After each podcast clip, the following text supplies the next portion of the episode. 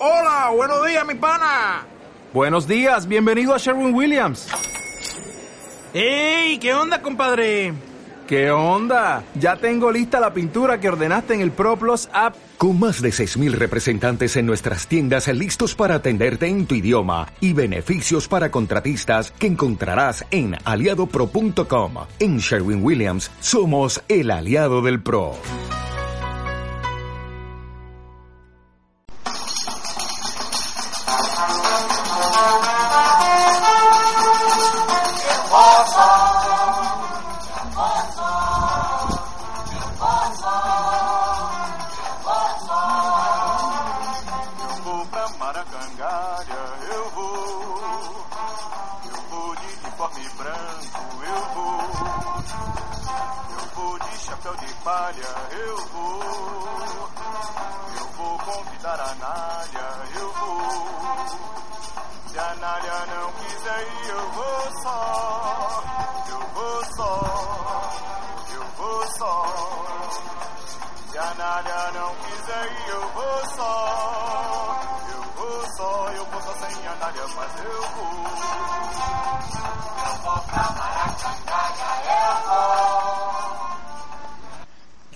Bienvenidos a Fútbol Samba, primer programa tras un largo verano.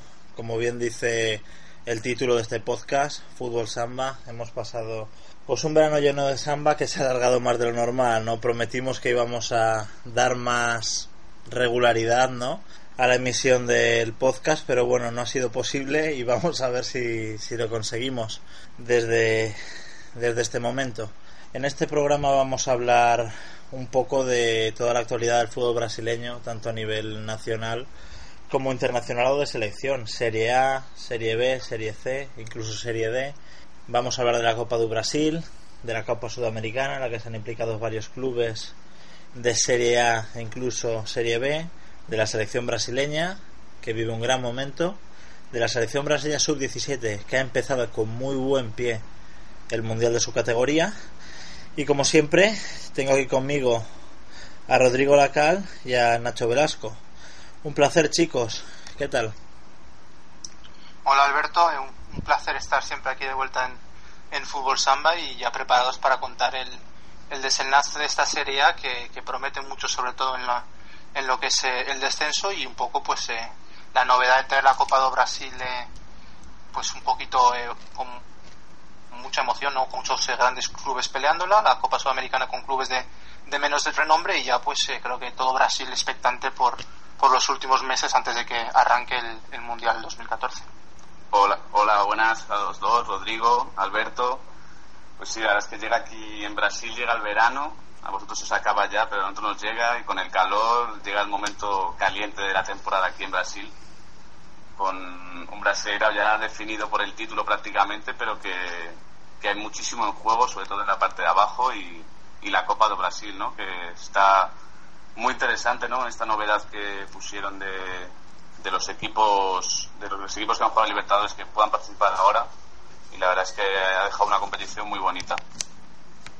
Si os parece, vamos a comenzar hablando de la situación del campeonato brasileño de Serie A y, y un poco el momento determinado de, de, varios clubes que personalmente pensamos que es lo más interesante ahora mismo. Si os parece, Nacho, Rodrigo, comentéis así un poco por encima qué os está pareciendo hasta ahora mismo el campeonato, vuestras impresiones personales. Nacho. Bueno, pues quitando Cruzeiro, que la verdad es que en el último mes, sobre todo, desde, desde una victoria contra el Botafogo eh, por, 3 a, por 3 a 0, la verdad es que ha sido el, se ha diferenciado, se ha distanciado mucho del resto y yo creo que es el, equipo que, si no pasa nada este año, va a ser campeón. Son 10 puntos por, eh, por encima del gremio. Y digo, quitando la raposa, es un campeonato bastante igualado pero desgraciadamente yo creo que se ha igualado por, por abajo, es decir, hay muchos equipos que hace uno o dos años tenían un gran nivel y que ahora mismo no, no, no, no alcanzan o lo, han bajado. Pero también esa igualdad ha creado un, una, clasificación, ha dado, ha dado pie a, un, a, una clasificación un poco loca, digamos, donde hasta el quinto clasificado podría incluso descender tiene posibilidades, aunque ya cada vez más lejos, pero, pero ha dado una clasificación bastante curiosa en cuanto a equipos que ganan dos partidos eh, parece que pueden llegar a clasificarse a Libertadores, pero que pierden otros dos y, y se meten en un lío con el descenso. Entonces, tenemos 10 jornadas por delante, las últimas 10 bastante interesantes y, y, con varios equipos además, quitando ya te digo, como he dicho, Cruzeiro por arriba y Náutico claramente inferior y no matemáticamente, pero sí casi descendido, eh, el resto de equipos la verdad que están muy jugando jugándose varias cosas, descenso, Libertadores, Sudamericana. Está, la verdad nos, nos quedan jornadas apasionantes. Rodrigo, las tuyas. Sí, es lo que comenta Nacho, ¿no? El, el crucero, pues eh, está claro que ya prácticamente va a ser eh, campeón de, de Brasil. No llega a ser el crucero 2003, no el crucero de los 100 puntos, el crucero de, los, de la triple corona, pero bueno, es un crucero que, que ha sabido sacar adelante partidos complicados, eh, sobre todo en casa, donde no prácticamente no perdía desde hacía muchísimas jornadas hasta la derrota contra Sao Paulo. Y, y debajo, pues bueno, tenemos eh, tres equipos que parece que se van a, clasificar a Libertadores directamente, como son Botafogo, Atlético Paranense y Gremio. Y bueno, lo que comentaba Nacho, después de ese, el quinto, que ahora mismo está entre Victoria y, Goyas, aún pueden incluso bajar a, a la Serie B, ¿no? Es, eh, está todo muy apretado, la pelea por el descenso este año va a ser lo más interesante, supongo que hasta la última jornada. Eh, y bueno, lo único ya de hecho es el descenso del Náutico, que aunque no es eh, matemático, puede serlo ya la, jornada que viene, y el, título de crucero. Veremos si, si esos equipos que están peleando por no descender, eh, que están en la Copa de Brasil, pues intentarán concentrarse más en esa competición para, para acceder al Libertadores eh, directamente. Como el campeonato ya está muy, muy avanzado y, y no hemos tenido nada de regularidad en la misión del podcast, mucha gente que, que, no ha podido seguir lo que debería el campeonato pues se habrá quedado con las ganas de, de conocer los, los nombres o, los cracks que, que deberían empezar a, sonar pues mucho dentro de poco, ¿no? Más en el ámbito internacional de la Libertadores o, o con la temporada 2014 comenzada. ¿Qué dos o tres jugadores diríais que hasta el momento son los que más os han llenado en este campeonato brasileño? Nacho.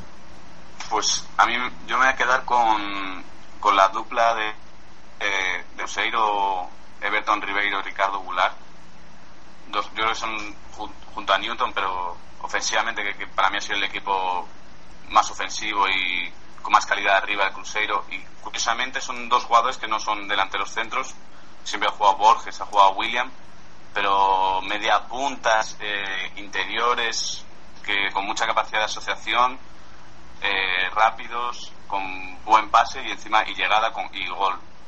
Y la verdad es que los dos se han, se han complementado muy bien y, yo creo que es una de las claves de este Cruzeiro que va a salir campeón prácticamente seguro. Y luego me quedaría también con el campeonato que está haciendo Hernani, la gran aparición del Flamengo, que un Flamengo, digamos, en un periodo de transición, en una, temporada de transición y que muchos lo dan lo dan por un, posible candidato al descenso o estar abajo, pues la verdad es que Hernán y junto a Elías, por ejemplo, también eh, han, con sus goles ha, mantenido al, al, Mengao ahí en la parte media de la tabla. Incluso tuvo su momento ahí, su chance de, de, intentar llegar a la, libertad, a la Libertadores, al G4. Y, tiene también posibilidades en la Copa de Brasil. Entonces yo creo que Hernane con sus goles, el Bayano de Flamengo, es una de las, grandes apariciones de este, de este brasileirao. Everton Ribeiro, Ricardo Goulart, ambos de Cruzeiro, y Hernane de Flamengo son los jugadores que nos ha destacado Nacho. No tienen por qué ser los mejores o grandes promesas o ninguna otra cosa, sino simplemente son los jugadores que, que a Nacho más le están llamando la atención hasta el momento. Rodrigo, ¿quiénes nos dirías tú? a mí me ha gustado mucho, eh, para variar un poco, no está claro que esta dupla de, Crucero es, eh, es la, la, gran cosa por, por, la que Crucero está líder, pero para variar a mí me ha gustado mucho Ederson en, en el Atlético Paranaense, ¿no? un jugador que, que ha entrado muy bien, que ha marcado muchísimos goles, ahora mismo es Pichichi de la liga con 15 goles y que es... Eh, pues es un poco el, jugador a destacar en este Atlético Paranaense que, está en posiciones de la Copa Libertadores. y luego otro que, me ha sorprendido sobre todo en las últimas jornadas, ¿no? que está en una racha goleadora muy importante es Gilberto de la portuguesa, jugador que, que no destaca mucho por su técnica, no lo he visto en un par de partidos, sino que destaca por estar en el, en el momento preciso, en el, en el lugar adecuado, ¿no? Es, eh, olfato goleador que, que pocos jugadores en Brasil tienen hoy en día. Y por último, pues un jugador que, que a mí me gusta mucho, un jugador que, que mucha gente conocerá ya porque pasó por el, el, Porto en, Portugal, es Walter, ¿no? Un Walter que pesa casi, casi 100 eh, kilos, creo que está en, más de 90 kilos. Es un jugador que, que, nada más verlo se nota que no, que no, deberes, no debería ser de fútbol, pero que está haciendo una campaña impresionante en el Goiás. y hay muchos equipos interesados en él. Y, bueno, lleva muchísimas asistencias, muchísimos goles y sobre todo el peso de, del, del juego del Goiás pasa por él. Un Goiás que ahora mismo está justo fuera de los de los eh, plaza que da acceso a la Copa Libertadores y que está haciendo una campaña pues eh, notoria. Entonces esos son mis, mis tres nombres de, clubes más, eh, más humildes de Brasil que yo creo que están destacando por encima de, jugadores que por nombre deberían estar ahí arriba, ¿no? Como puede ser eh, Damiao, D'Alessandro, Sidorf, eh, Luis Fabiano o cualquier otro. Gilberto de la Portuguesa, Ederson de Atlético Paranaense y Walter de Goyás. Esos son los jugadores que nos destaca Rodrigo. Tanto Rodrigo como Nacho han destacado jugadores ofensivos. Parece que, que en el aspecto defensivo nadie les llama mucho la atención. Yo personalmente... Este, este año... Este año hay mucha mediocridad. Pero bueno, yo, si me permitís, voy a decir también unos pocos nombres.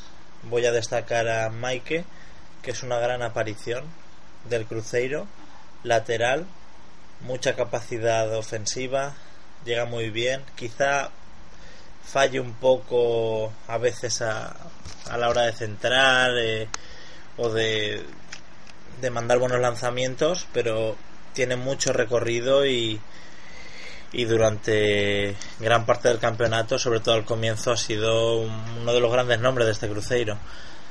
Eh, Nilton, también de Cruzeiro, que ya lo has nombrado tú, Nacho, pero yo creo que es el jugador clave, no el crack pero sí el jugador clave de este Cruzeiro y, y sinceramente era ya un jugador conocido para el aficionado brasileño, pero nadie esperaba que pudiera tener esta, esta mejoría, ¿no? este avance en su juego y en su persona en, en este campeonato brasileño.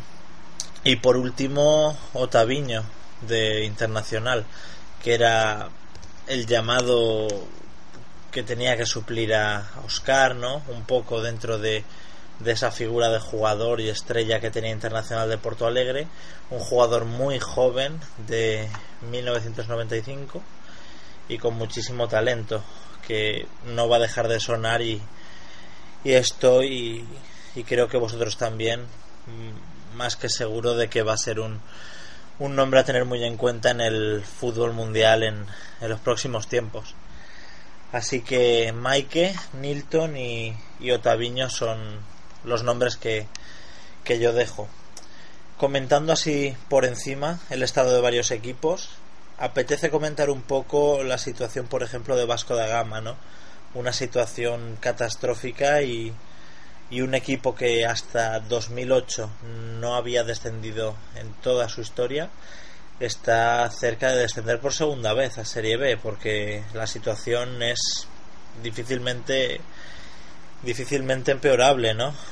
Sí, Alberto es eh, es un equipo que no que no tiene un, juego muy muy bueno hoy en día en, Brasil, ¿no? Ni, ni tiene una plantilla lo suficientemente buena para estar compitiendo a este nivel y bueno, eh, recientemente se ha visto varias manifestaciones fuera del estadio de, de San Januario, muchos eh, aficionados del Vasco da Gama, que hay que recordar es el segundo equipo más importante de Río de Janeiro, pues que no están nada contentos porque su equipo, un histórico de, de Brasil, está pues eh, prácticamente hundido, ¿no? Está decimoctavo en la liga a día de hoy, eh, lleva varias jornadas sin, sin un buen juego, el Junior Pernambucano no está, no, no puede él solo llevar el, peso del juego, eh, depende, depende muchísimo de André, ¿no? El que fuera delantero del Santos, un André que, que ha marcado varios goles este, esta temporada, pero que últimamente lleva una sequía bastante importante y bueno, yo creo que, es una crisis ya no solo en el, en el campo de juego, ¿no? La falta de, de plantilla, sino una crisis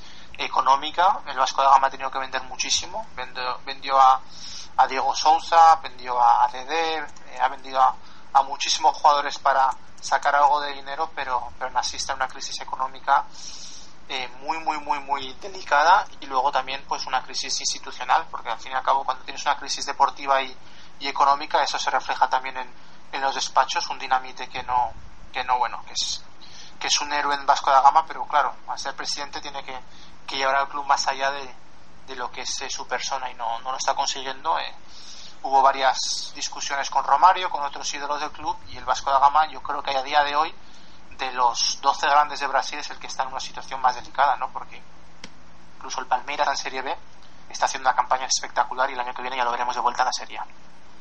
El Corinthians es otro equipo del que valdría la pena hablar, sobre todo tras el mal momento que vive en este año 2013 y, y la confirmada ayer, pues renovación de confianza en Tite, ¿no? Que está siendo muy criticado por su propia torcida. Muchos pedían que se fuera.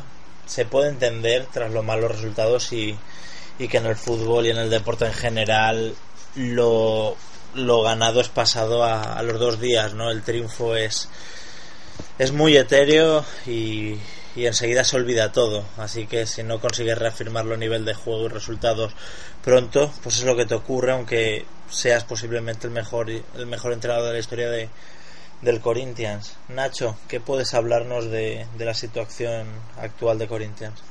Lo estimado es curioso, sobre todo por, porque el, su mayor problema es, es el gol un equipo que como Tite construyó para hacerlo campeón de todo en 2012, es un equipo defensivo y muy táctico y eso sigue siéndolo porque es el, es el equipo menos goleado del campeonato con 18 tantos encajados nada más. Pero su gran problema es el gol, la incapacidad total de crear ocasiones que parte por esa por ese por esa, esa preocupación mayor en la defensa pero también estamos hablando de un equipo que cuenta en, en la delantera con gente como Pato, como Pablo Guerrero, como Emerson Seiki, como Romariño, y que, un equipo como ese sea el segundo equipo, segundo conjunto de todo el Brasileirao con menos tantos a favor, da mucho, da mucho que pensar, y yo creo que, que ahí la, debe ser la, protesta de la, de acción es esa también, ¿no? cómo ese equipo, un, con tanta capacidad, con tan buenos jugadores, que ha sido campeón en 2012 de todo, ahora mismo eh, no, no reacciona. Creo que es el peor equipo de, de todo el segundo turno, junto al Náutico. Y, y, yo creo que por eso pedía la cabeza de Tite, pero yo más que el técnico veo es un problema de gol alarmante. Pato es, está está para, no sé, como has comentado tú antes fuera de antena, eh, casi parece un exfutbolista, se le ve desganado, sí. eh, no, no llega a situaciones de gol, no, no sé, es, es extraño, es extraño porque ya te digo, eso, por nombres sigue siendo una gran, un gran plantel y ofensivamente o sea, los cuatro hombres digamos que tienen que tener el peso de gol en ese equipo deberían no deberían tener tanto problema para para, para hacer tantos y, y, ya te digo, y es que son 22 goles en, en 29 partidos el Corinthians. Y permíteme que te diga, Nacho, Emerson Sheik para mí, aparte de, de, que fue el héroe de la Libertadores, junto a Paulinho y prácticamente el equipo en general, eh, se está convirtiendo en un cacique. Es un jugador que gran parte de la afición está pidiendo que salga del equipo titular, que quita más de lo que da a nivel táctico y a nivel deportivo y de juego.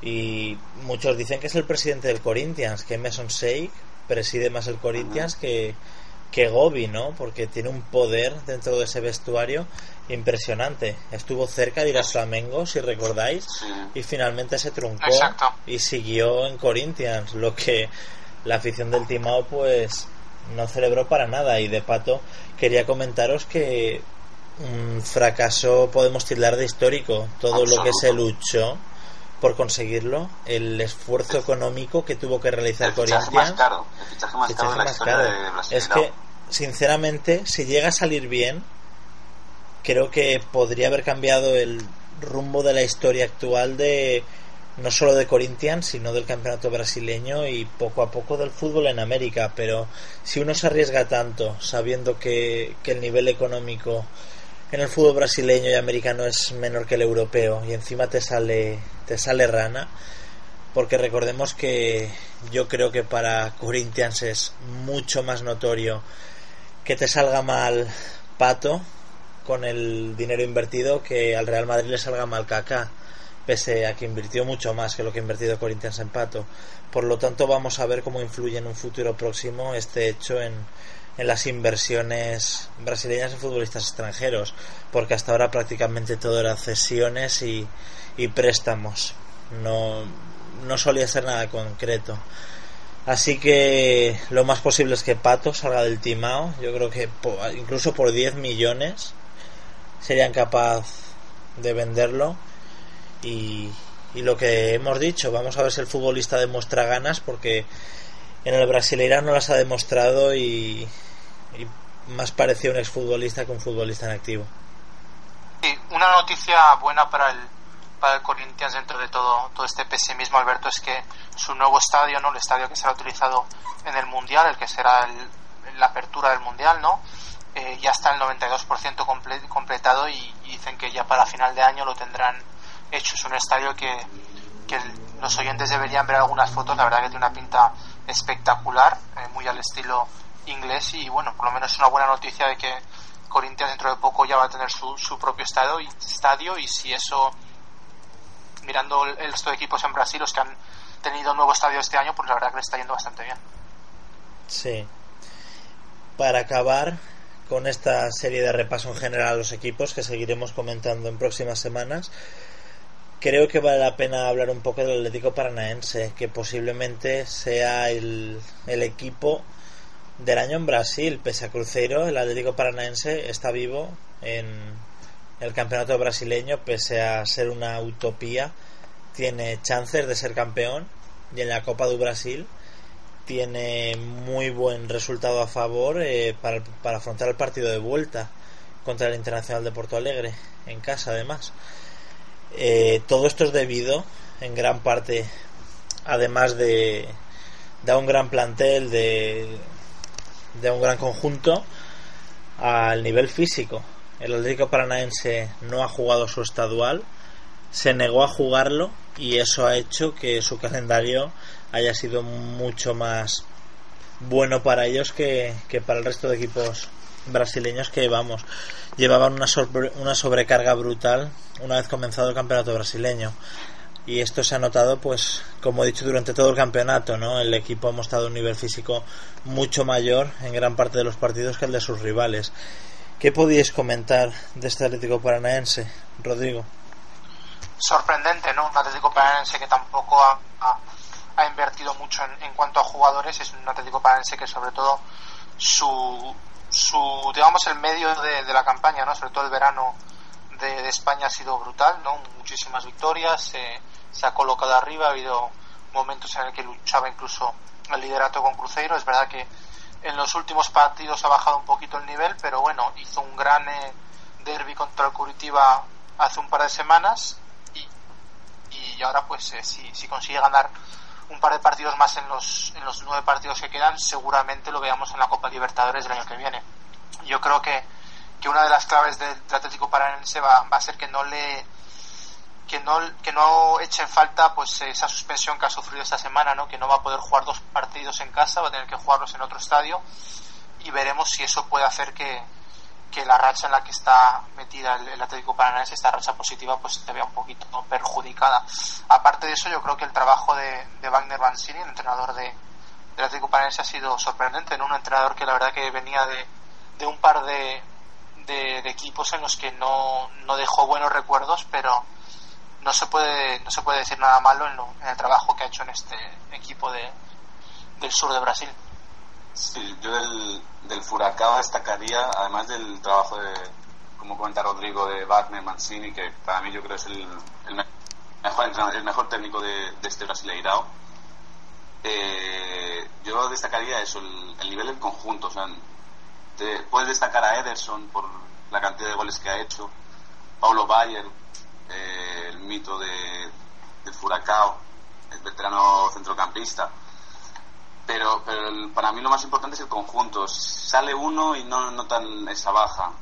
Eh, fácil tiene 15 20 jugadores de un nivel muy similar, muy similar que, eso da que pues, si tienes algún problema de bajas en un Brasileirao que prácticamente se juegan dos, dos jornadas por semana, incluso ha habido equipos que han jugado tres partidos durante en una misma semana, eh, tener ese, ese nivel de competitividad, de nivel medio muy similar en todos tus jugadores, eh, da un, no, no, se resiente, ¿no? En caso de bajas por lesiones, aunque sea una lesión corta, son dos o tres, pueden ser dos o tres partidos o sanciones. Entonces, yo creo que es la clave este Furacao y, y lo que tú comentas, lo que comentabas tú, Alberto, el, no jugar el, el estadual, que yo espero que dé pie a, a, la, Confederación Brasileña a pensar en una remodelación del, del calendario de fútbol aquí en Brasil, porque porque ya lo hemos comentado otras veces, eh, hay equipos que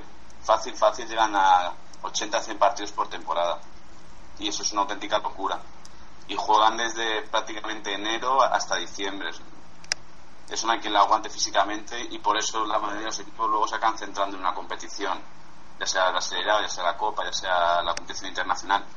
Entonces yo espero que esta gran campaña del, del Atlético Paranaense dé pie incluso a eso, a, a, la Confederación Brasileña de Fútbol a, a pensar un poco en una reestructuración del calendario y sobre todo espero que, que llegue a clasificarse en el G4 y le veamos el año que viene en la Libertadores.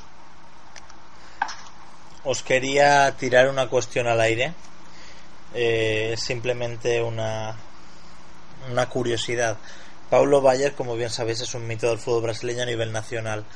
¿No creéis que como futbolista las distancias son muy grandes entre uno y otro, pero lo podemos comparar para que la gente se haga una idea a Francesco Totti en el ámbito de que es un futbolista que en su propio fútbol ha rendido una auténtica barbaridad y pese a eso nunca ha sido tan reconocido como quizá debería. Francesco Totti es otra dimensión futbolística, pero Pablo Bayer dentro de ese nivel yo creo que nunca ha sido reconocido como debería y para mí es uno de los futbolistas con más talentos que tiene el campeonato brasileño, pese a su edad y, veteranía, quizá hubiera reconocido o, o, requerido más prensa a lo largo de su carrera. Sí, sin duda, ¿no? Yo creo que es uno de esos jugadores que ha sido pues una carrera que, que recordarán sobre todo los seguidores del Atlético Paranaense por, por lo que lo que le ha dado al club, ¿no? Siempre muy leal a esos colores y de hecho ha renovado hace un par de días con, con el Atlético Paranense a pesar Alberto de que hace unas, un par de jornadas creo que hace tres jornadas se comentó incluso salió el, presidente del Atlético Paranense un presidente que es muy conocido por sus declaraciones Mario Celso Petraglia eh, dijo que no iba a renovar a Pablo, a Pablo Bayer por una derrota no lo dijo después del partido toda la afición del, del Atlético Paranense Presidente empezó a gritar su, su nombre en los siguientes partidos y esta semana se ha hecho oficial que, que seguirá en el club al menos un año más. Yo creo que, que es una buena recompensa a una carrera pues eh, impresionante la que ha tenido este jugador en, el Atlético Paranaense. A, los, hasta los 40 años llegará el año que viene. Impresionante. Impresionante. En el fútbol paranaense tenemos para disfrutar a, a dos jugadores de un corte muy similar y, y, que son dos leyendas del fútbol nacional como Paulo Bayer y, y como Alex Cabezao, ¿no? De, que está en el Curitiba. Así que vamos a ver si podemos seguir disfrutándolos por lo menos una temporada más. Terminamos ya con la Serie A y si os parece comentamos muy por encima lo que es la Serie B. A Rodrigo le gustaría hablar un poco de su ABC o más querido, du Brasil, que dicen muchos, y una Serie A en la cual dos equipos prácticamente todo sigue igual, ¿no? Desde cuando volvimos a grabar por última vez allá en el comienzo del verano. Palmeiras y Chapecoense claramente huelen a Serie A de lejos. No debería tardar muchas jornadas en concretarse el ascenso matemático de Palmeiras y Chapecoense prácticamente más de lo mismo. Y después el tercer y cuarto puesto que también da acceso a la Serie A ya está muchísimo más reñido, ¿no? Actualmente es por Recife y Paraná lo copan, dos equipos con tradición, pese a que el Paraná es un equipo con menos años, fue una escisión de varios clubes de Paraná con historia que se juntaron para, para crear el actual Paraná que ha cosechado grandes éxitos y tiene una cantera reconocida a nivel nacional. También tenemos el Icasa, el Abaí, el América Minas Gerais, el Ceará, el Figueirense, el Joinville, incluso el Boasporte que podrían luchar por un puesto de acceso a Serie ¿no? Así que se presenta muy bonito este final de temporada con al menos dos equipos eh, entre ocho que van a luchar a muerte por conseguir un puesto a la Serie A. Si os apetece comentar algo de esto, Rodrigo, Nacho. Sí, bueno, el Palmeiras eh, está ya prácticamente ascendido, ¿no? En las, en las pocas jornadas que quedan de Serie B. Y yo creo que en el Palmeiras hay unos cuantos nombres a, destacar, Alberto. Seguramente jugadores que seguirán siendo titulares en la Serie del año que viene, como pueden ser Fernando Pras, el exportero del Vasco da Gama, o Alan Kardec, el que fuera delantero de, del Santos con, con, Neymar. Son los dos nombres de verdad a seguir en este en este Palmeiras que, que tiene a, a, Valdivia, el mago Valdivia, el chileno, que puede incluso llegar a seguir la, la temporada que viene, ¿no? Un, mago, un mago Valdivia que ha, que ha vivido altibajos, yo creo que como, como ningún otro jugador en el mundo del fútbol, en el Palmeiras. Ha habido momentos que, que la afición del Palmeiras no quería nada a saber sobre, sobre él, ¿no? Incluso a su familia la, la secuestraron y, y, hoy en día pues está siendo uno de los artífices de esta pedazo de campaña, ¿no? Luego a mí también me gusta mucho un jugador como Marcelo Oliveira, que entró en la, en la operación con Cruzeiro y que está, la verdad que cumpliendo muy bien y ya hablan de, de que siga muchos años en el Palmeiras para, sobre todo, la serie del año que viene. Luego, pues bueno, Chapecoense de muy buena campaña en, en esta serie B y lo que comentas, esa lucha por, por el tercer y cuarto puesto que dan acceso al, a la serie del año que viene, que va a estar entre Sport, Paraná, Bahí y Casa y el América, ¿no? El Coelho que, que, que tiene alguna opción también de, de, subir. Y lo que está de verdad caliente en, la Serie B, como está en la Serie A, es el descenso, Alberto. Es, es increíble, ¿no? Equipos como, como el ABC, como el América de Natal, el Atlético Goyanense, el ASA, el, el Paysandú, que ahora mismo está jugando contra la Bahí, pues son equipos con la mayoría de ellos con muchísima historia y que ha sido pues un, una verdadera eh, pues eh, increíble las, las emociones que se han vivido no la vez estaba colista a 10 puntos de, de la salvación y lleva encadenadas seis victorias seguidas eh, sobre todo con, con victorias en, en, casa del Frasquerao que hacen que ahora la vez esté fuera de los puestos de descenso. Así que bueno es yo creo que le recomiendo a la gente sobre todo cuando queden pocos partidos de la Serie B aunque sea ver uno o dos partidos porque los ambientes que se viven en estos estadios son, son pues muy emocionantes, porque una vez que un equipo en Brasil baja a la Serie C, Serie D, se pierde y puede tardar décadas hasta volver a, a lo que es la Serie de Brasil, así que la gente de verdad lo vive, los estadios se llenan y, puede llegar a ser tragedias para equipos bajar a Serie C. Y me comentabas hace unos pocos días que, ojo al momento del ABC, como bien dices, y con el calendario que tiene por delante, puede confirmarse como el equipo más en forma, atentos a lo que me dijo Rodrigo, no solo de Brasil, sino del mundo. Lo que es mucho decir teniendo a la Roma, al Atlético de Madrid o al Barça con las campañas que están realizando. Pero ojo si el ABC consigue tres o cuatro victorias más consecutivas, que el pronóstico de Rodrigo podría confirmarse y, y lo que está claro Rodrigo que el ABC ahora mismo sí que está entre uno de los equipos más en forma del planeta fútbol. Y me gustaría citar como curiosidad que Alan Kardec, más que posible, va a convertirse en bicampeón de la Serie B de Brasil. No creo que le guste mucho. Preferiría ser bicampeón de la Serie A, pero bueno, menos es nada. Y ya fue campeón con Vasco da Gama en 2009 y va a ser de nuevo campeón con Palmeiras en 2013. Su carrera ha vivido muchos destinos, ¿no? Estuvo por Portugal, luego volvió a Brasil, regaló en la Serie B y, vamos a ver si el futuro para él tiene algo que decir. Sí, yo creo que es un jugador pues muy válido, ¿no? Y lo, demostró en, en, Santos en el momento en que se fue del equipo, el, el, Santos no volvió a ser lo mismo. Es un jugador que, que en Palmeras ya, ya han comunicado que, quieren que se quede la temporada que viene para ser ese delantero de referencia. Así que bueno, yo creo que, que puede vivir una época gloriosa en, Palmeiras y por qué no eh, tiene que celebrar este bicampeonato porque, porque es totalmente merecido para un Palmeiras que la ha arrasado esta Serie B.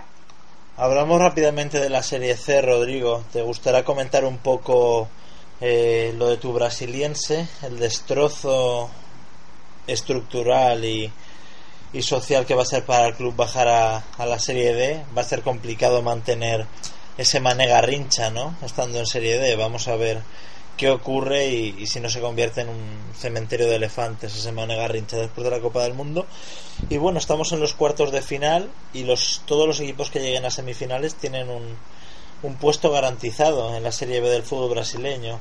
Estos equipos son Sampaio Correia de Marañao, Macaé de Río de Janeiro, el 13 de, de Paraíba, el Vilanova de Goiás, Mojimirim de Sao Paulo, Santa Cruz de Pernambuco, Caxias de Río Grande do Sul y Luverdense de Mato Grosso. Entre esos ocho equipos, cuatro de ellos van a estar en la Serie B el año que viene. ¿Se puede presentar una Serie B bonita? Sí, Alberto, hay, hay digamos históricos, ¿no? Eh, invito a los oyentes que, que busquen un poco la, la, historia de estos equipos. Hay muchos históricos como puede ser el Villanova, ¿no? El máximo rival del Goiás el Santa Cruz está claro que es el, máximo favorito, es uno de los clubes que, que más público lleva al estadio. De hecho, hace, hace dos temporadas era el club en la Serie C, era el club con más eh, público de todo Brasil, llegaba a, tener una media de 30.000 aficionados en la tercera división de Brasil. Luego tenemos, por ejemplo, al Sampaio Correa, que tiene una historia muy bonita porque es el, el Bolivia de Brasil, ¿no? Su afición son, son los colores eh, bolivianos y, van con las banderas de Bolivia al estadio. Es eh, una historia bastante curiosa. Luego, bueno, tenemos a, a clubes que como el Mojimirim o, o, el 13 que aunque no sean tan tan históricos también son equipos que siempre han estado ahí, ¿no? no son de esos equipos mutantes que dice eh, Alberto. Y bueno, luego pues yo personalmente si tuviese que elegir pues me gustaría ver al, Sampaio Correa, como bien he comentado, al, al 13 porque porque es un equipo que me, que me cae bastante bien, Santa Cruz y el Luverdense, Alberto, porque el Luverdense pues nos trae buenas memorias de un, de un pueblecito muy pequeño de, de Mato Grosso y, sería pues bonito que, que, la Serie B haya partidos de en un pueblo pues enano de, de Mato Grosso. Lucas du Río Verde, si no me equivoco, es ese pueblo. Y comentar que el fútbol pernambucano comenzó esta temporada 2013 en un estado horrible. Náutico no se ha recuperado. Sport Recife estuvo muy mal. Durante un momento parecía que no iba a luchar por el ascenso a Serie A. Y Santa Cruz más de lo mismo. Comenzó muy mal el campeonato de Serie C. Parecía que, que este año tampoco. Y finalmente ha acabado primero. Y, y vamos a ver si esa historia derrotista eh, de, de la Cobra Coral tiene su fin por esta temporada y puede estar en la Serie B el año en que Brasil va a celebrar la Copa del Mundo. Así que se presentan unos cuartos de final que comienzan este fin de semana muy bonitos. Sí, Alberto, eh, yo creo que lo que has comentado es define la Serie C rápidamente, ¿no? Un Santa Cruz que empezó mal y acabó primero. La Serie C ha tenido las emociones impresionantes este año con equipos eh, porque hay que hay, hay, que decirlo no a, los oyentes para que lo sepan se, ha cambiado la serie C ahora son grupos grupos más reducidos de por regiones y equipos que, que grupos pequeños pues por ejemplo el brasiliense el que hablabas Alberto empezó la última jornada la, el fin de semana pasado en puestos de, de playoff que estarían cuartos acabó perdiendo en casa contra el, el eh, 1-2 y por lo tanto bajó a la serie D es decir un, torneo que, que, está cambiado totalmente y que tiene muchísimas emociones y por eso pues ha habido muchísima gente en Brasil que, que ha llegado a comentar que la Serie C de Brasil es hoy en día la competición más emocionante del país. Impresionante lo que nos cuenta Rodrigo. Hablaremos más de ello en las próximas semanas porque sin duda eh, estos cuartos de final van a dar mucho que hablar. Pasamos a hablar de la última competición nacional que nos queda la Copa do Brasil, que como hemos citado antes, en este formato nuevo, yo creo que es espectacular y, y debe mantenerse así durante mucho tiempo. Posiblemente es el único avance bueno del fútbol brasileño en los últimos años y, y debería seguir así. Eh, Internacional y Atlético Paranaense es la primera eliminatoria. Terminó 1-1 jugándose en, en la casa internacional, pero no jugó no jugó en Porto Alegre, sino jugó en Novo Hamburgo, en el estadio Duvale. Y, y bueno, el Atlético Paranense sacó un 1-1, valioso para el partido de vuelta. Corinthians y Gremio 0-0, jugado en Pacaembu. Goyas Vasco 2-1, jugado en la Sierra Dorada. Y, Botajo, y Botafogo Flamengo 1-1, jugado en Maracaná. Los partidos de vuelta se van a jugar todos durante esta semana, el miércoles y el jueves. Unos partidos de vuelta que se presentan intensos. Prácticamente hemos tenido la suerte de que todas las eliminatorias están por decidir. Aquí sí que me gustaría que os mojarais un poco y me dijerais ambos, si os parece primero Nacho y luego Rodrigo, cómo ves cada eliminatoria así rápidamente y quién creéis que va a llegar a las semifinales. Internacional Atlético Paranaense. Yo diría, por el momento que vive, el Furacán Atlético Paranaense. Yo digo el, el, Inter, yo creo que el Inter eh, está un poquito más fuerte que el Atlético Paranaense y además eh, tiene esa motivación extra de querer tener esa plaza de Copa Libertadores a través de la, de la Copa de Brasil. ¿Corinthians Gremio? Mm, yo creo que Gremio. Sí, yo creo que Gremio también y esperemos ver un, un Inter Nacional Gremio, el gran derby de, de Porto Alegre en semifinales de la Copa de Brasil. Espectacular sería eso. Derby, derby de Porto Alegre, derby gaucho, clásico gaucho ¿eh? en la Copa Sí. de Brasil. Yo difiero de vosotros. Yo creo, como Rodrigo, que. Perdón, como Nacho, que el Atlético Paranaense va a pasar contra Internacional y que Corinthians va a pasar contra Gremio. La reafirmación del Tite va a servir para llegar lejos en la Copa do Brasil y creo que va a llegar a la final contra Flamengo. Pero bueno, esto ya lo comentaremos más adelante. Goyas Vasco. Eh, yo creo que Goyáis, Goyáis. Además del resultado bueno de, de la ida, es que Vasco, con lo mal que está y como no se concentre en, en el Brasileirao, se va para se va para Serie B y ahora mismo sería mucho más dramático ir para Serie B incluso que, que una posible semifinal o final o incluso el título de la Copa de la Copa do Brasil. Sí.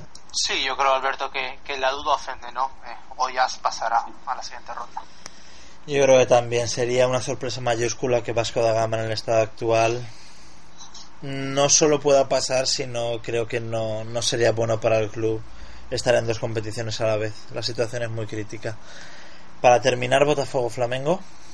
Pues yo aquí es donde más dudas me, me crea, porque los dos equipos son muy regulares y, al igual que un partido te lo hacen, te hacen muy bueno, al siguiente lo hacen horrible.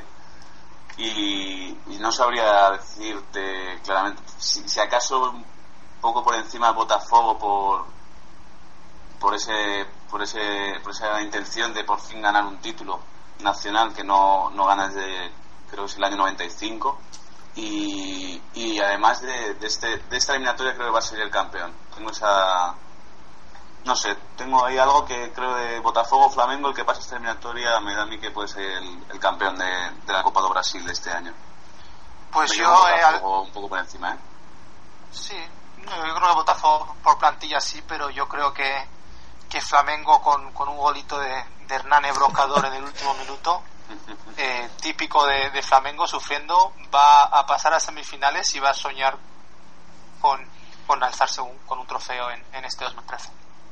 Yo fijaos que pienso como Nacho, pase Botafogo, pase Botafogo, pase Flamengo, creo que el ganador de esta eliminatoria va a ser el campeón de la Copa do Brasil pese a que pueden haber otros equipos que en plantilla pueden decir mucho más, sobre todo que Flamengo, ¿no? Es impresionante el solo hecho de que pudiera eliminar a Cruzeiro con un poco de suerte, ¿no? Por la parte de, de Flamengo y, quizá el mal, pan, mal planteamiento de, de Marcelo Oliveira en esa eliminatoria. Pero bueno, vamos a ver qué ocurre. También cabe resaltar el aspecto psicológico. Recordemos que Botafogo llevaba una racha gigantesca sin poder vencer a Flamengo. Eran todo empates o, o victorias del Mengao, sobre todo en Brasileirao. Jamás había vencido a Flamengo en la era actual del Brasileirao que se inició, si no me falla la memoria, en 2003. Ganó por primera vez la semana pasada a Flamengo en Brasileirao desde 2003. Imaginar. Así que quizá... desde el año 2000. Desde el año 2000, sí, sí. Desde, desde el año 2000, pero que jamás había ganado desde el sistema actual. Desde 2003. En 2000 se jugaba otro sistema distinto. Así que quizá esa espina les haga les haga despertar en ese sentido, pero ojo que no llegue este partido a penaltis, rememorando las míticas finales de estado al Carioca entre Botafogo y Flamengo durante tantos años, 2008, 2009, 2010, que Flamengo ganó tres campeonatos Carioca consecutivos contra Botafogo y varios de ellos en la tanda de penaltis, porque en esa época se decía una cosa muy curiosa, que solo hay un equipo favorito en el mundo a la hora de disputar una tanda de penaltis y que ese es Flamengo. Así que en caso de llegar a una tanda, el aspecto psicológico puede estar muy de la parte de Flamengo. Vamos a ver qué ocurre. ¿Os apetece comentar algo más de algún partido? Así más técnicamente o, o si lo preferís ya la próxima semana con las eliminatorias ya resueltas.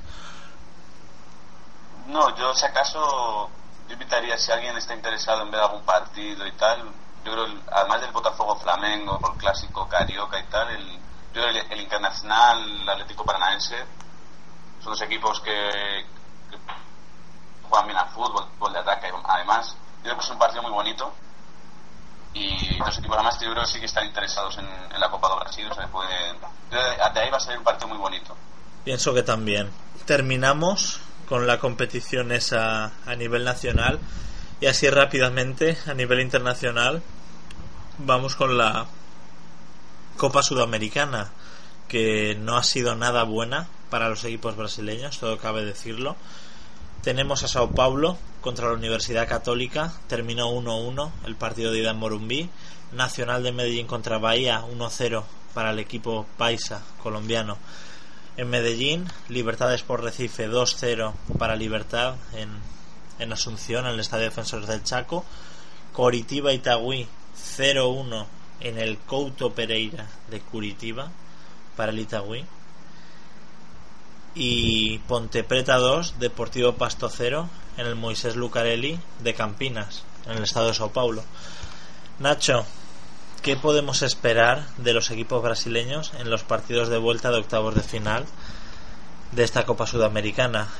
¿Cuántos crees que van a conseguir sobreponerse al mal inicio? Exceptuando a, a la Ponte Preta, el resto de equipos no lo tienen bien para conseguir llegar a los cuartos de final. Sí, la verdad es que soy bastante pesimista y diría, además de la Ponte Preta, por el resultado que lleva muy favorable de, la ida, pero no va, mm, toca Vélez, Sarsfield en, cuartos y, y además tendría que centrar en la, en la intentar salvarse, ¿no? que está al mismo a cinco puntos de salvación en Brasileirao. Entonces, creo va a pasar a Ponte Preta, pero no va a llegar más lejos. Y el resto, mmm, Sao Paulo, Sao Paulo y Bahía, que, no tienen resultados muy, muy complicados, digamos, aunque no son positivos, no son imposibles de remontar o de pasar a cuartos de final. Eh, son dos equipos que curiosamente, curiosamente se enfrentan este fin de semana en Brasileirao y puede ser que dependa un poco de ese resultado en ese partido para, para ver cómo, afrontan este, los dos partidos de vuelta en, en la Sudamericana, ¿no? Sí. Así no, yo Ponte Preta y de Sao Paulo y Bahía, a lo mejor uno pasa. No sabría decirte cuál porque ya te digo, dependerá mucho del, del resultado que va a haber este fin de semana en, en la Ponte Nova que se enfrentan tricolor con los y el Paulista. Sin duda. Si te parece, terminamos de hablar de la Copa Sudamericana que ya tendremos tiempo de, comentarla una vez terminadas las eliminatorias de octavo. Y vamos a hablar de la selección brasileña, que tuvo una gira por Asia, podríamos decir, en la cual jugó contra Corea del Sur y contra Zambia. ¿Qué podemos comentar más que de estos partidos, de las sensaciones que ha dejado la selección en, en estos dos encuentros en los cuales han jugado muchos de, de los suplentes? Rodrigo. Bueno, yo creo que eran dos amistosos en los que no se podía sacar muchas conclusiones, ¿no? El hecho de jugar contra Zambia en China y contra Corea del Sur, que es una selección que, que tal vez es un poquito más fuerte que Zambia, ha dejado pues pocas cosas eh, para, para Felipao eh, sacar de, de, esos partidos. Yo creo que Neymar ha demostrado una vez más estar en un estado de forma brutal, ¿no? En, en ambos partidos jugó muy bien, y no lo reservo. Y, y bueno, eh, el resto pues lo, lo, que comentábamos un poquito antes, ¿no? Eh, creo que a, que a, Brasil le falta banquillo, le falta sobre todo unos suplentes de garantías, están eh, buscando ese 9 que pueda pues, que pueda guiar a Brasil hacia hacia el sexto campeonato del mundo y en estos amistosos no no estamos viendo a nadie, ¿no? No estamos viendo a, a un 9 de garantías, incluso Pato está siendo convocado y eso que, que comentábamos eh, que comentábamos que no que no estaba dando un buen nivel en Corintias, así que, que creo que eso junto a tal vez los los centrales eh, es lo que Brasil necesita. Eh, los amistosos, pues lo comentado, no se puede sacar muchas conclusiones, Alberto. Yo creo que, que el amistoso en el que más conclusiones y que mejor papel hizo Brasil fue el, amistoso que se disputó aquí en Estados Unidos en Boston contra Portugal. Y ahora pues eh, esperemos que en los últimos amistosos Felipao consiga definir ya la plantilla que llevará a, a espera esperemos no para, para Brasil llevar al, al, sexto título mundial. Comentabais fuera de antena ambos que Walter es una alternativa muy a tener en cuenta visto las convocatorias sin mérito alguno. Por ejemplo Alexander Pato Walter ha vivido un gran momento este 2013 en Goiás sobreponiéndose a sus críticos, que son muchísimos, y visto lo visto, es una alternativa fantástica para la selección brasileña. Sí, es un jugador que. Sí, es un jugador, lo, lo, he comentado, ¿no? Que, que si pierde un poco, un poco de peso, eh, puede ser eh, un buen jugador muy válido. No es ese nuevo Alberto que, que necesite Brasil, ¿eh? eh para nada. Eh, Walter no es un jugador que te, que te garantice muchos goles, es un jugador que, que puede jugar de enganche, que puede tener la posición de Oscar porque tiene una visión de juego muy buena, pero yo personalmente, si fuese Felipao, en vez de, de convocar tanto a jugadores como Pato, pues intentaría probar a jugadores que, que tal vez no den el eh, no den no tengan esa calidad por nombre, pero que puedan ser jugadores muy válidos para Brasil, como puede ser Ederson, el, el Atlético Paranaense, o, o, cualquiera de los dos de la dupla de Cruzeiro. Son, son jugadores que a priori pues no son jugadores de selección, pero bueno, si se da, si se da un par de partidos buenos con la selección, ¿por qué no pensar en ellos a ser jugadores válidos en la Copa del Mundo? O ese jugador que me has mencionado en alguna ocasión que juega en Vancouver.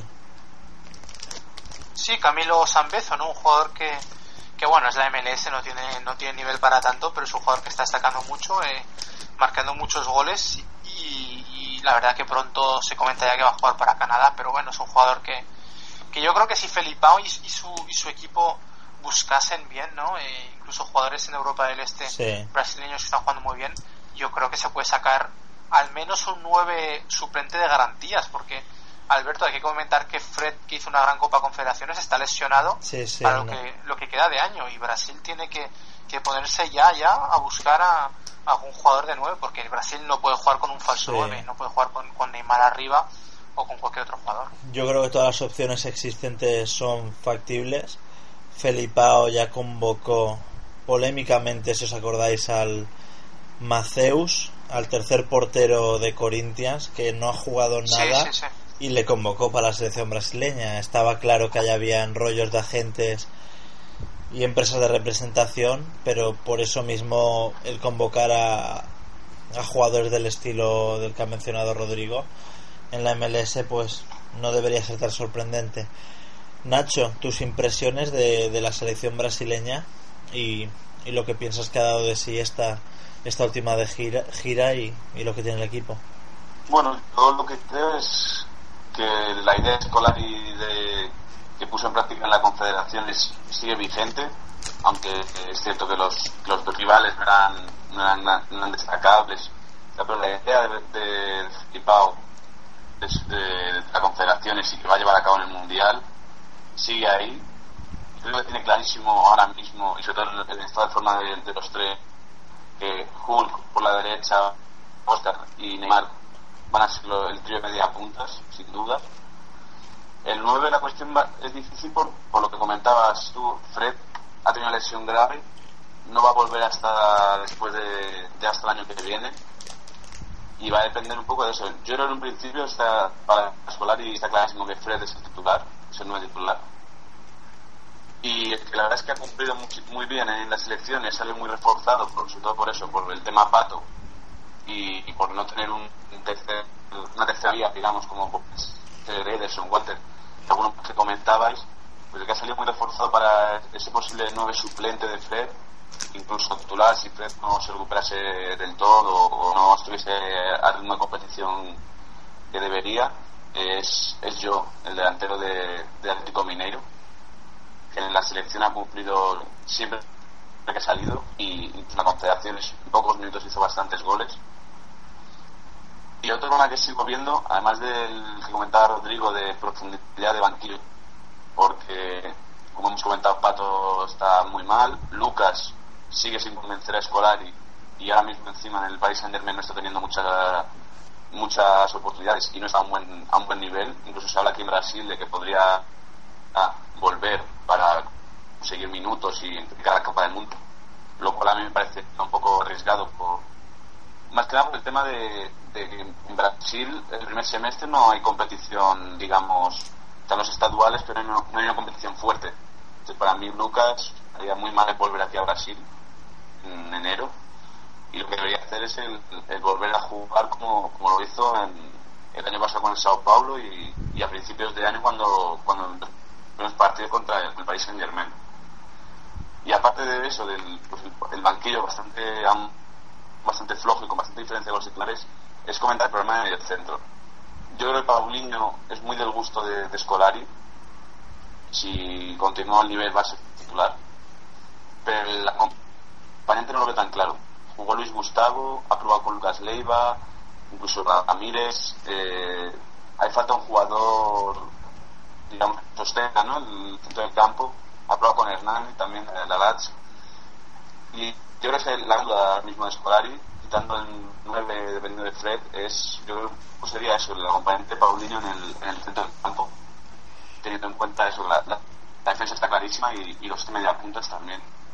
Vamos a hablar de un tema muy recurrente ahora mismo en España y menos en Brasil, pero también, que es nada más y nada menos que Diego Costa, nacido en Lagarto, una ciudad de Sergipe, uno de los estados posiblemente más desconocidos de Brasil, ¿no?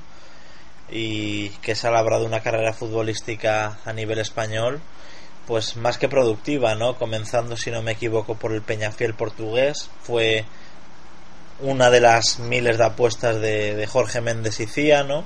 Después acabó por España, fue al Atlético de Madrid y el Atlético de Madrid lo ha tenido en, en 201 equipos, ¿no? Ha estado en el Albacete, ha estado en el Celta de Vigo, en el Valladolid, en el Rayo Vallecano y finalmente en el Atlético Madrid de nuevo, donde se ha convertido en una auténtica máquina de jugar, de hacer jugar a sus compañeros y de marcar goles, un delantero de nivel top europeo y mundial.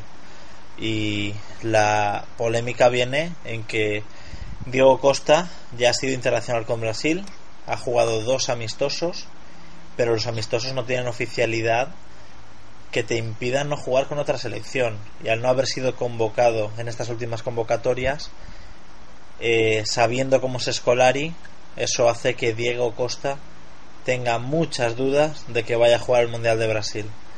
Así que el tren de España ha pasado. Vicente del Bosque y la Federación está dispuesto, como todo el mundo sabe, a que Diego Costa sea internacional español. Está todo arreglado. Pero he aquí la polémica. Así que, si os parece, vamos a comentarla un poco. ¿Qué os parece que Diego Costa sea español? Mucha gente fuera de España lo ve como algo indigno, sobre todo por ya haber jugado con otra selección y con una selección del nivel de España en la actualidad tenga que recurrir tanto y con tanto empeño a que Diego Costa sea sí o sí internacional con España. Así que comenzamos, si te parece, Rodrigo. Sí, yo creo que, que es decisión del jugador, ¿no? Eh, hoy en día en este en este pues planeta tan globalizado eh, hay gente que que tiene que decidir por, por, sí sola. Yo creo que Diego Costa, Diego Costa lleva bastante tiempo en España. Eh, puede que se sienta casi al igual de español que, que, de brasileño.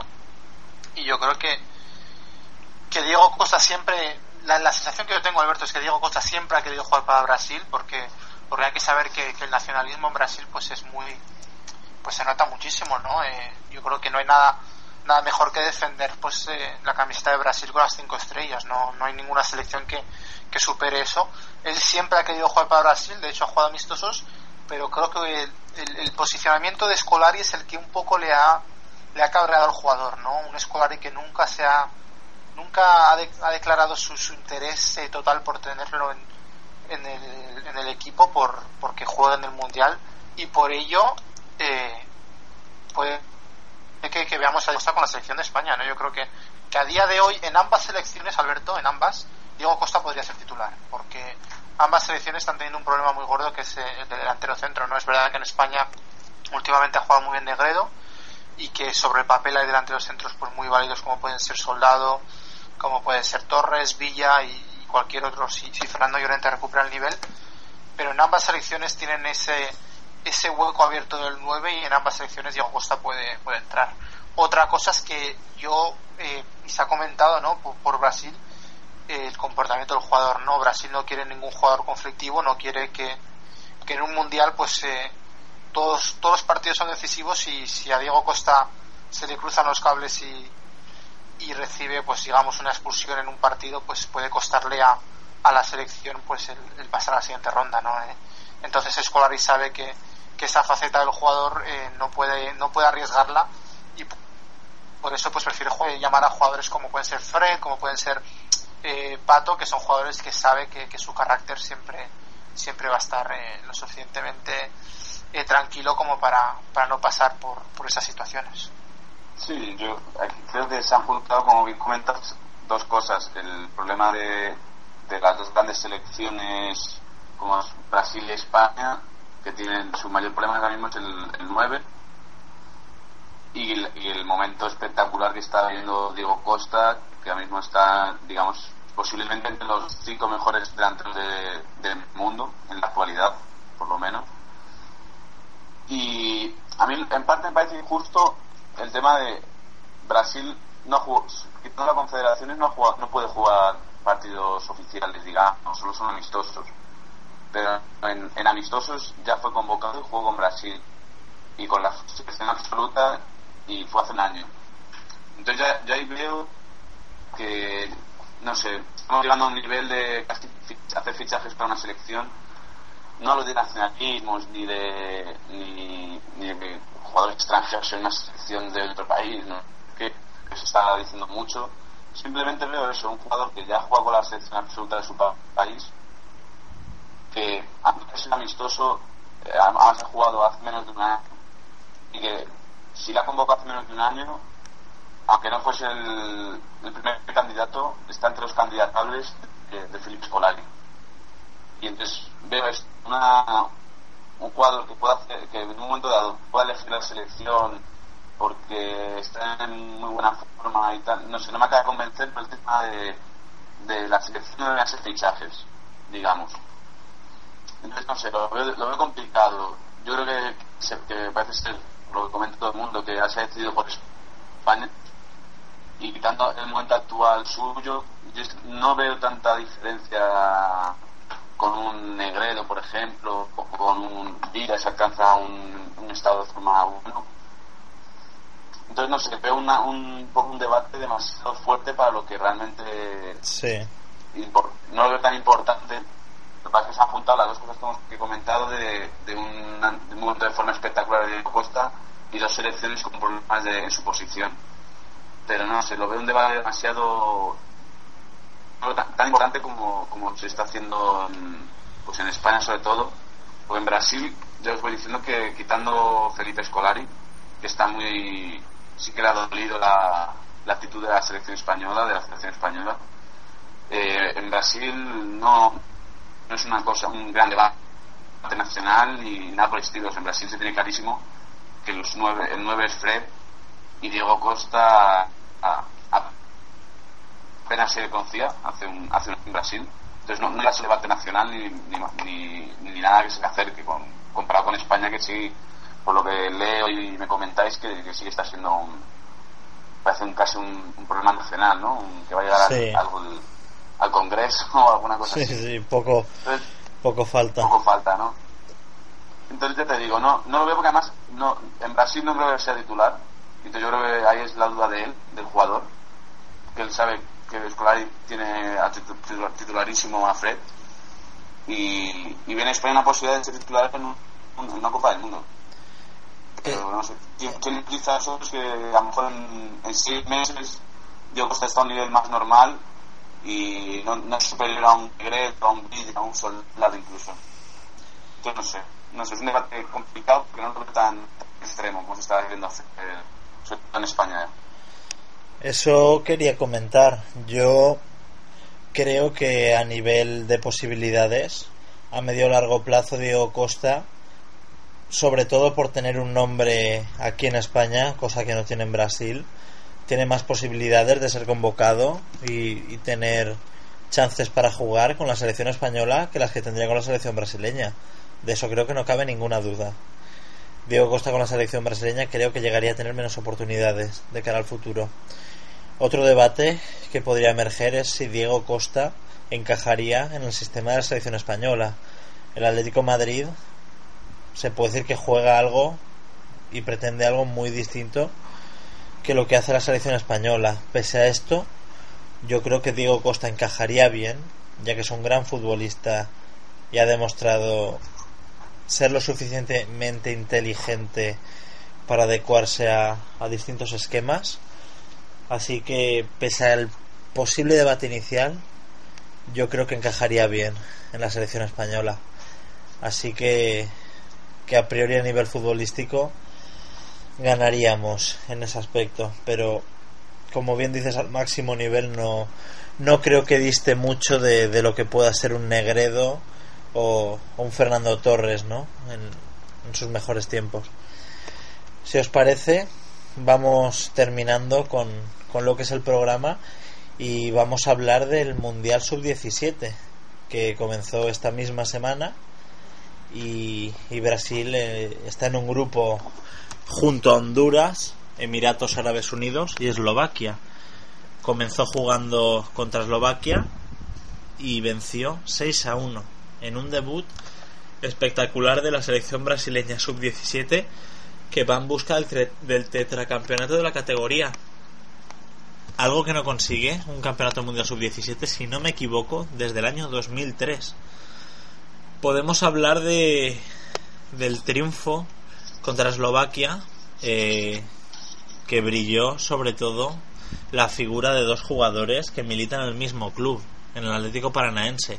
Uno milita prácticamente desde toda su vida como Nathan y otro del cual Rodrigo hablará más adelante de su curioso caso como Mosquito no lleva tanto tiempo y no ha tenido demasiada secuencia en el Atlético Paranaense. No ha tenido mucha oportunidad de jugar y por lo tanto de brillar. Nathan es un caso muy especial. Es un jugador que ha sido escondido hasta hace relativamente poco de la prensa y de los scouts porque a los clubes que pese a tener grandeza nacional no son gigantes los gigantes del fútbol nacional y el europeo rápidamente se llevan a sus joyas cuando empiezan a destacar. Por lo tanto, Nathan fue tratado con mucho cuidado en la base del Atlético Paranaense mm, eh, y por lo tanto nunca había ido con la selección brasileña hasta ahora, nunca había estado con la sub-15 ni había ido al último sudamericano sub-17. como medida preventiva, como bien he dicho, al asedio de otros clubes. Nathan tiene el 10 de esta selección brasileña, cosa que antes tenía Mateus Indio, un chico de Vasco da Gama que prácticamente era el gran talento de este Brasil, más talento que Mosquito.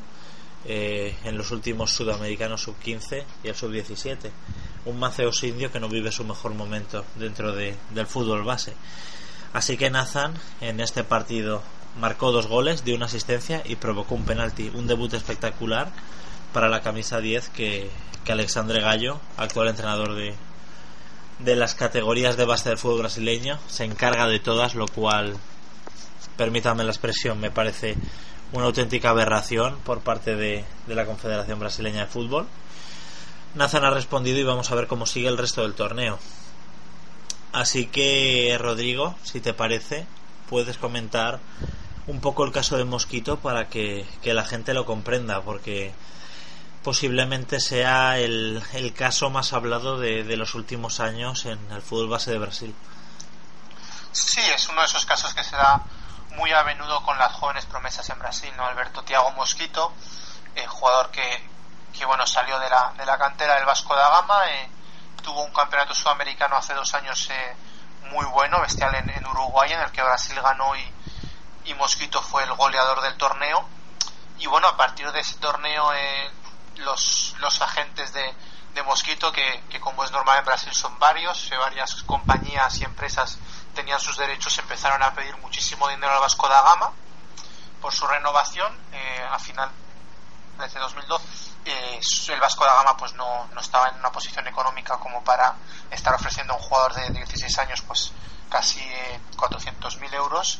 Y por lo tanto pues eh, Mosquito eh, empezó a, a, buscarse pues otro equipo no Sao Paulo a principio, en principio estaba muy interesado en él y, y, bueno estaba a punto de firmarlo pero se dio un gato de un caso de esos de, de Brasil que se, se, dice que es un gato no un jugador que, que había falsificado su edad para para así competir eh, y destacar en una, en una, edad que, en la que no pertenece. Eh, después de, de, varios meses de investigación se dieron cuenta de que no era gato.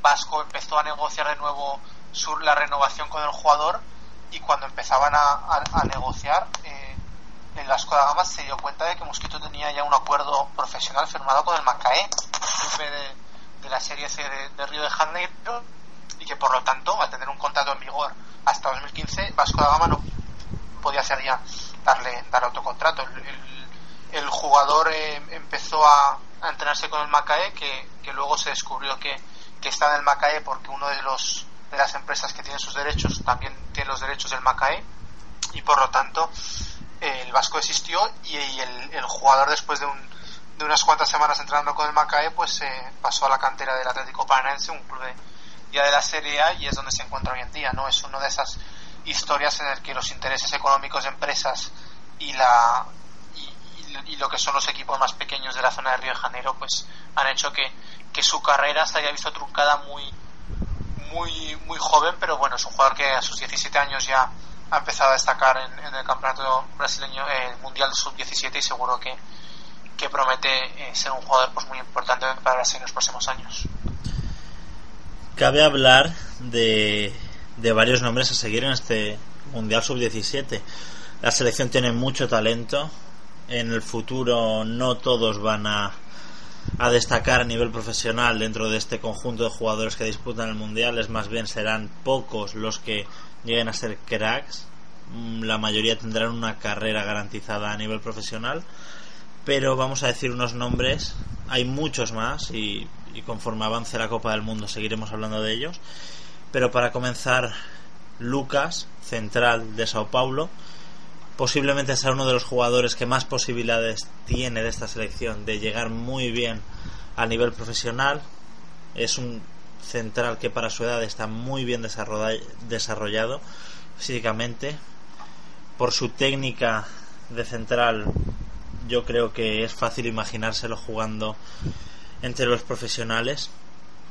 Y es el capitán de, del equipo que fue campeón en el sudamericano sub 15 y también el sub 17 incluso ya ha estado varias veces en, entre los profesionales de Sao Paulo así que mucha gente tiene a este Lucas como el próximo Breno. Hablamos del Breno de Sao Paulo, no el Breno posterior que se fue al Bayern de Múnich, incendió su casa y, y ahora está en, si no me equivoco, en una cárcel alemana. Así que esperemos que el futuro de Lucas sea, sea mejor que el de Breno y no solo destaque en, en sus inicios. Podemos hablar de Abner, un lateral izquierdo del Coritiba que destacó también mucho en este partido inicial contra Eslovaquia. También fue un jugador espectacular en el sudamericano sub-17. Es uno de los jugadores más versátiles que tiene esta selección brasileña ofensivamente y, y sin duda es uno va a dejar muchos highlights durante el torneo.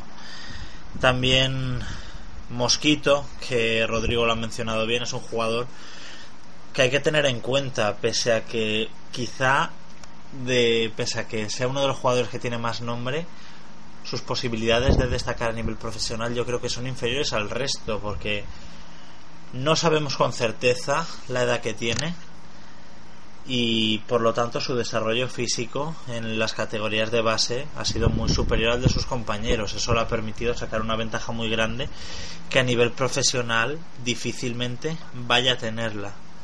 Cuando se fue al Atlético Paranaense, como bien he comentado antes, no tuvo secuencia, no tuvo muchos partidos por delante y en los que tuvo realmente no sobresalió como antes, cuando era una auténtica barbaridad físicamente respecto a sus rivales.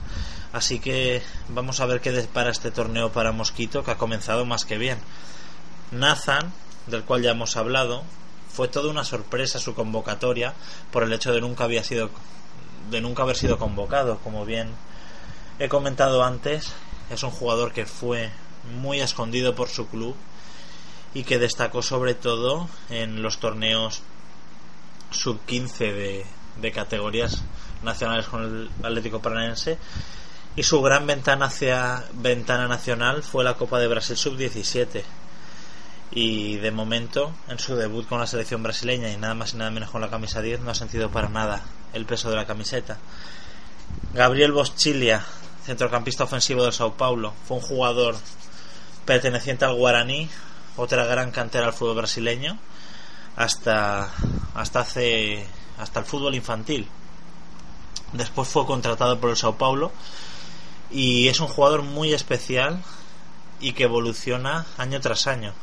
Es un jugador que hay que tener muy en cuenta, muy veloz y que va bien con las dos piernas.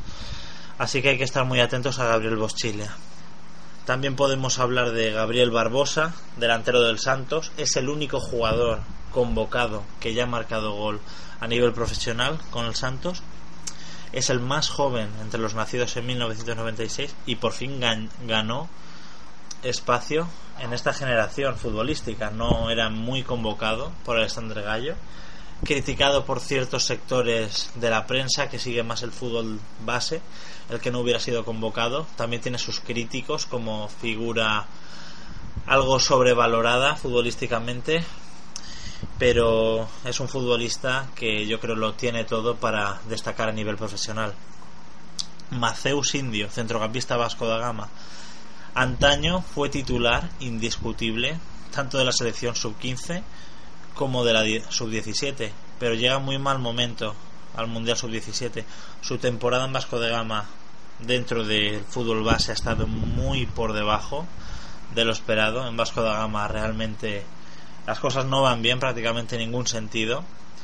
El club no le paga su salario y, otros problemas que hicieron que Maceus Indio fuera a la justicia brasileña para intentar una rescisión que, que le desvinculara del Vasco de Gama. Esto hizo que Alexandre Gallo no le convocara tan asiduamente, pero tiene espacio en este mundial y vamos a ver cómo actúa, porque en la selección habitualmente acostumbra a actuar más retrasado respecto a la posición en que juega en Vasco da Gama. Por último, para acabar, vamos a hablar de Kennedy, delantero de Fluminense y que sin duda es la estrella, el crack de esta selección sub-17.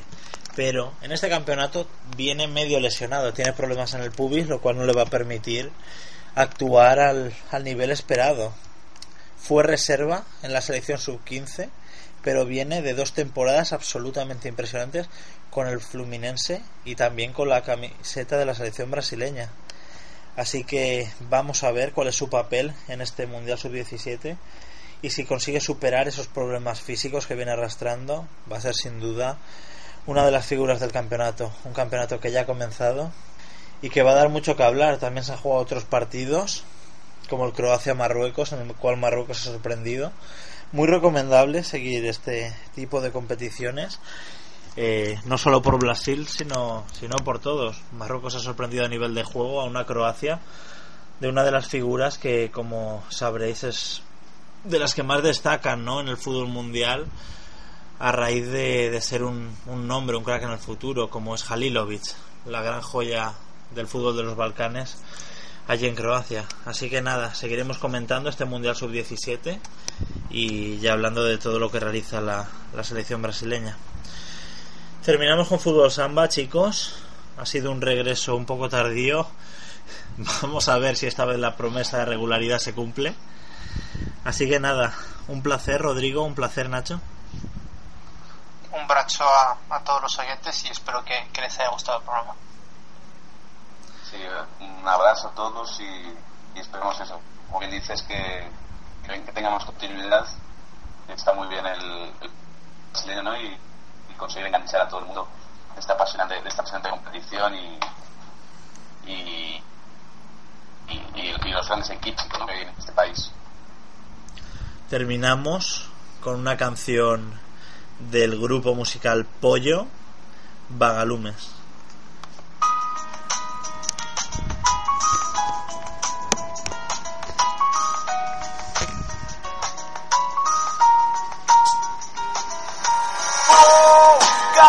Mais de um milhão de vagalumes por aí.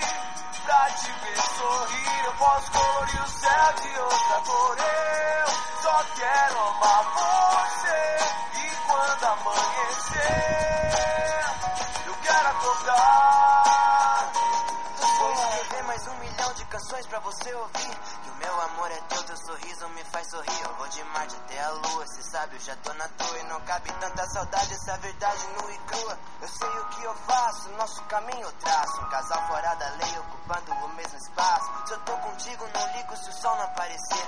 É que não faz sentido caminhar sem dar a mão pra você. Meu sonho impossível vai ser realidade. Eu sei que o mundo tá terrível, mas não vai ser a maldade que vai me tirar de você. Eu faço você ver, pra tu sorrir, eu faço o mundo inteiro. Sabe que eu vou caçar mais de um milhão de vagalumes por aí.